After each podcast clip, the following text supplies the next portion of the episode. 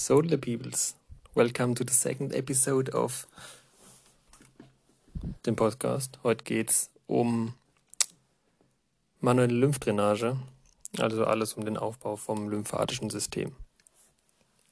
Ich beschreibe erstmal, was generell das lymphatische System ist, allgemeine Dinge drüber, die Aufgaben, was die Lymphflüssigkeit ist und wie das ganze Maschenwerk da aufgebaut ist. Also die verschiedenen Gefäße. Also was ist das lymphatische System erstmal? Unter dem lymphatischen System versteht man die Gesamtheit aller lymphatischen Organe und Gefäße plus der vorhandenen Lymphflüssigkeit. Lymphatische Organe sind sowas wie Lymphknoten, Milz oder die Tonsillen, also Mandeln. Die allgemeinen Dinge, die man darüber wissen sollte, ist, dass das lymphatische System ein Drainagesystem ist. Also Drainage steht für Ableiten. Deshalb ist ein Drainagesystem ein Ableitsystem. Und das lymphatische System weitestgehend parallel zu den Venen verläuft.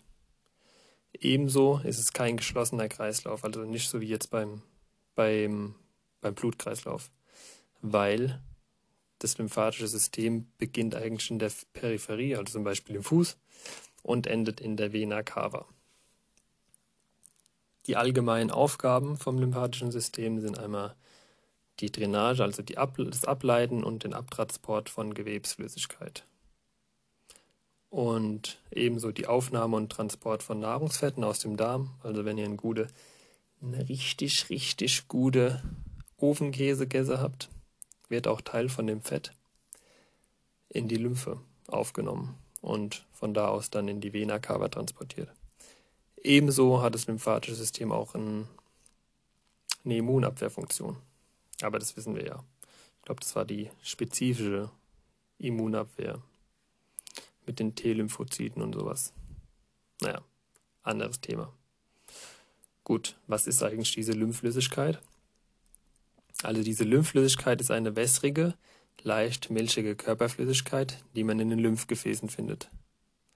Sie entsteht aus extrakapillärer Flüssigkeit, also außerhalb der Kapillaren, die aus dem Blutkapillaren ins Interstitium austreten und nicht mehr vom venösen System rückresorbiert werden kann. Also Blutgefäße, Blutkapillaren, äh, die Flüssigkeit geht raus ins Interstitium und wir wissen ja ungefähr so 10% von dem Gewebswasser im Interstitium kann nicht mehr rückresorbiert werden ins venöse System und wird dann über die lymphatischen Bahnen oder über das lymphatische System rücktransportiert.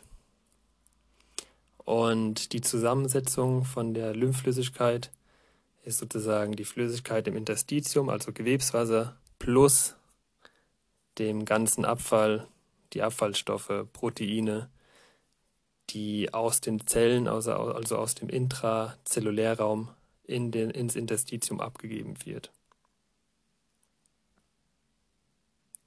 Und es ist erst von Lymphflüssigkeit die Rede, wenn die Flüssigkeit in die Lymphbahn aufgenommen wurde. Ja, das war so ungefähr so, jetzt erstmal so allgemeine Dinge. Und jetzt kommen wir zum Aufbau. Also wie oben, wie wir oben schon gehört haben, ist es ja kein geschlossener Kreislauf und es beginnt irgendwo in der Peripherie. Also zum Beispiel jetzt in der Hand, im Fuß, egal. Und dort beginnt alles mit den initialen Lymphgefäßen. Also Initial, wie zum Beispiel beim Gangzyklus, Initial Contact, also Erstkontakt, die Erstkontakt-Lymphgefäße, auch Lymphkapillaren genannt. Lymphkapillaren sind ein feinmaschiges, netzartiges, klappenloses Gefäßsystem, welches nahe der Blutkapillaren zu finden ist. Weil an den Blutkapillaren findet ja auch der ganze Austausch statt. Deshalb sind auch ganz viele Lymphe.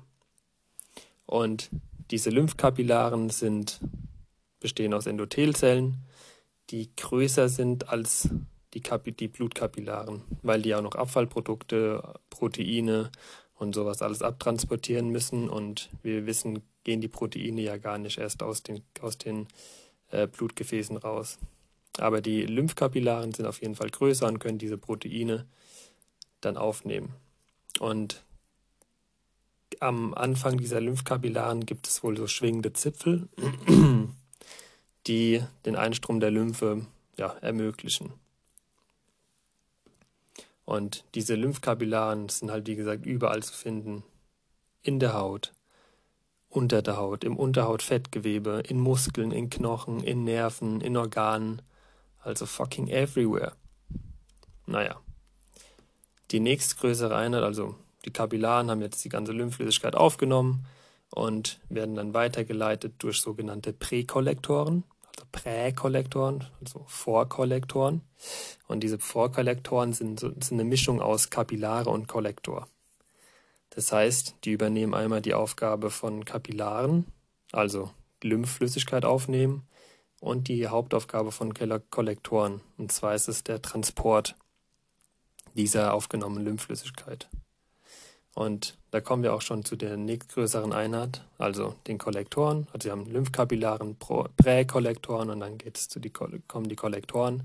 Und die Kollektoren sind rein für den Transport der Lymphe zuständig. Und diese Kollektoren ähneln dem Aufbau der Venen. Und zwar haben die vom Wandaufbau her auch von, von innen nach außen haben wir die Tunica intima, also Endothelzellen, die eine Basalmembran aufsitzen. Dann haben wir die Tunica media, was glatte Muskelzellen ist. Und außenrum haben wir die Tunica externa, was lockeres Bindegewebe ist. Und wie wir wissen, sind die Venen ja auch aufgebaut mit sogenannten Venenklappen. Und das genau ist auch der Fall bei den Kollektoren.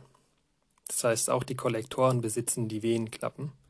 Und diese Venenklappen sind vom vegetativen Nervensystem gesteuert. Aber da wir auch sehen, dass der Wandaufbau die Tunica media besitzt, also die glatte, Mus äh, die glatte Muskulatur, geschieht dieser ganze Transport von der Lymphflüssigkeit auch ak aktiv. Also nicht wie bei den Venen, wo wir die Muskelpumpe für brauchen. Hier haben wir eigene Muskulatur, die sich dann immer kontrahiert und die Lymphflüssigkeit von Klappenebene zu Klappenebene weiter transportiert. Dieser Abschnitt zwischen zwei Klappen wird Lymphangion genannt, also Lymphangione. Übersetzt heißt es einfach Lymphherz, weil Angio heißt ja auch Herz. Das heißt, wir haben zwischen den einzelnen Klappen überall sogenannte kleine Lymphherzen, die wie auch das Herz in unserem Körper die Lymphe durch Kontraktion weiter transportieren. Und das wird halt über die über das vegetative Nerven Nervensystem ja, gesteuert. Diese Kollektoren findet man oberflächlich, also in der Haut oder im Unterhautfettgewebe und natürlich auch tief also in Muskeln, Gelenken und Bänder. Und das Coole ist, was auch so bei den Venen ist, diese oberflächlichen und die tiefen Kollektoren sind verbunden. Diese Verbindung nennt man dann die Perforansgefäße. Das bedeutet, wenn man die oberen Kollektoren ja, lympht, sozusagen, entsteht wie ein Sog und durch diesen Sog werden auch die tiefer liegenden Kollektoren entleert. Dieser Effekt nennt man äh, Wasserstrahlpumpeneffekt. Also wenn wir bei MLD die oberen Lymphe sozusagen lymphen und die Flüssigkeit weiter transportieren, zieht automatisch durch diesen Wasserstrahlpumpeneffekt auch ähm, ja, die Lymphflüssigkeit aus den tiefen Kollektoren werden sozusagen mitgezogen und gehen dann, werden dann auch wieder oberflächlich angelegt und können dann auch immer wieder wegtrainaged werden, sage ich mal. Gut. Von den Kollektoren gelangt dann die ganzen Lymphflüssigkeit. Also wir haben ganz, ganz viele Kollektoren, müsst ihr vor, ganz viele sozusagen Lymphgefäße. Und ganz viele Kollektoren münden dann in, in die Lymphknoten. Von denen besitzen wir ungefähr 600 bis 700 Knoten im Menschen. Und diese Lymphknoten sind von Bindegewebskapseln umschlossen. Und das Krasse ist, jeder Lymphknoten ist sozusagen ein echtes Organ. Also es hat, es hat eigene Nerven und es hat eine eigene Blutversorgung. Diese Lymphknoten sind sozusagen die Reinigungsstationen unseres Körpers. Das heißt, die reinigen die ganze Lymphflüssigkeit und ja. Einmal können die in Gruppen vorliegen, die können aber auch als sogenannte Knotenketten geschaltet werden, also ein Lymphknoten nach dem anderen. Jeder Lymphknoten hat sozusagen seine eigene Region, das heißt, wir können die Leistenlymphknoten fühlen und die sind dann zum Beispiel für ja, das ganze Bein zuständig. Oder auch die Achsellymphknoten sind sozusagen die Lymphknoten für Arm, Brustdrüse und oberen Rumpfquadranten. Diese Einzugsgebiete nennt man auch Tributargebiete.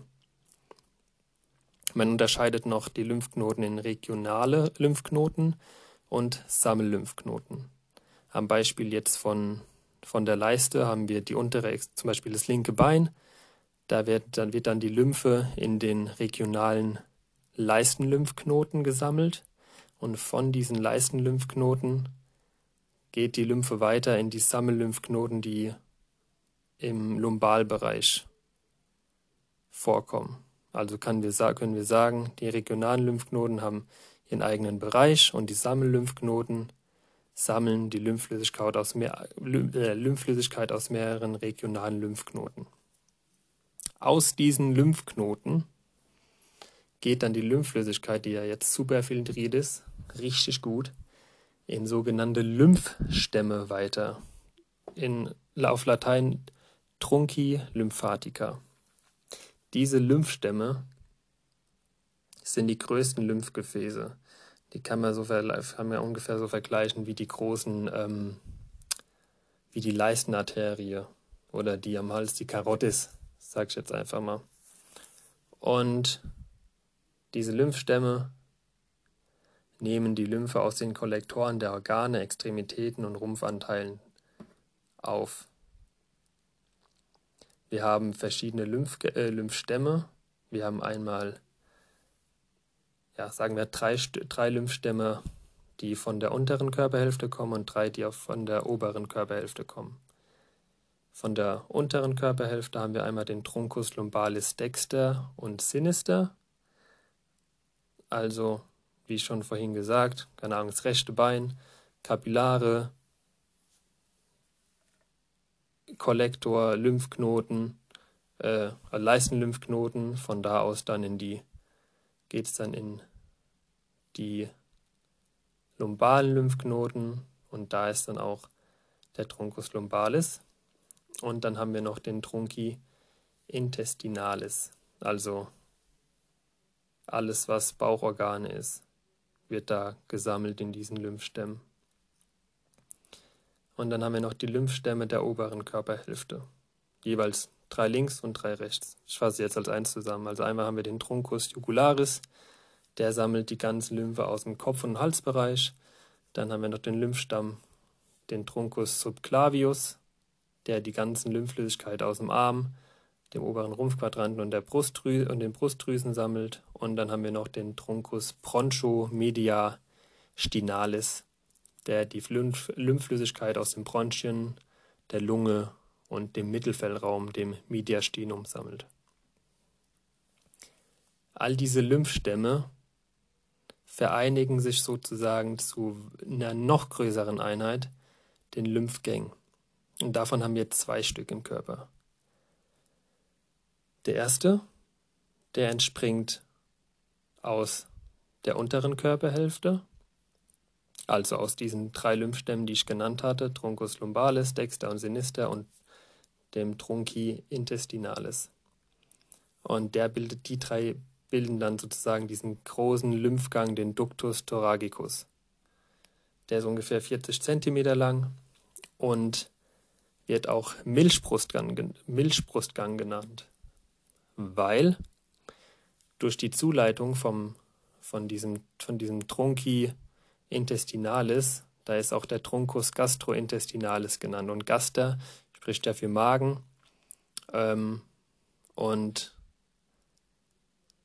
die allgemeine Aufgabe war ja auch der Nahrungsmittel, der Nahrungsfetttransport. Deshalb wird der Milchbrustgang genannt, weil durch die Zuleitung des Truncus gastro, Intestinales werden die Nahrungsfette ja aufgenommen und wenn Fett sich mit Wasser mischt, entsteht eine Emulsion. Grüße gehen raus an Sophia.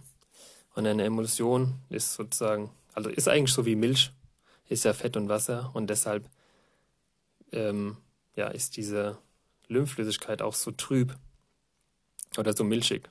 Und da das genau da in den Ductus thoracicus mündet, wird er halt auch Milchbrustgang genannt. Und dieser Milchbrustgang, also der Ductus thoracicus, besitzt kaudal so, eine, so ein Auffangbecken, was man Zisterna Schüli nennt, also C-H-Y-L-I. Ja, und dann gibt es noch den zweiten Lymphgang, und das ist der Ductus Lympha äh, lymphaticus dexter. Wie es schon genannt wird, dexter rechts. Das heißt, er ist irgendwo rechts angeordnet. Und der sammelt alle Bereiche rechts vom Körper, also vom rechten Oberkörper.